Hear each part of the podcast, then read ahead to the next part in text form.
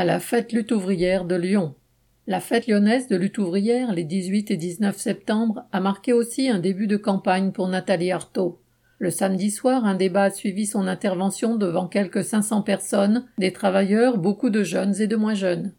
Les témoignages de camarades travaillant chez Renault Truck ou dans un centre de tri de la Poste ont illustré comment les capitalistes accroissent leurs profits, malgré les pénuries de pièces et l'anarchie de la production, en intensifiant les cadences et en exploitant des intérimaires. Une brancardière des HCL a raconté comment l'obligation vaccinale de Macron conduit certains travailleurs à être mis hors de l'hôpital, sans salaire, menacés du chômage, alors que les bras manquent dans tous les services.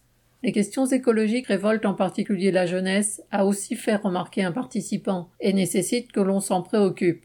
Bien sûr, mais, entre guillemets, parler d'écologie sans remettre en cause la toute-puissance des capitalistes est une escroquerie, a affirmé Nathalie.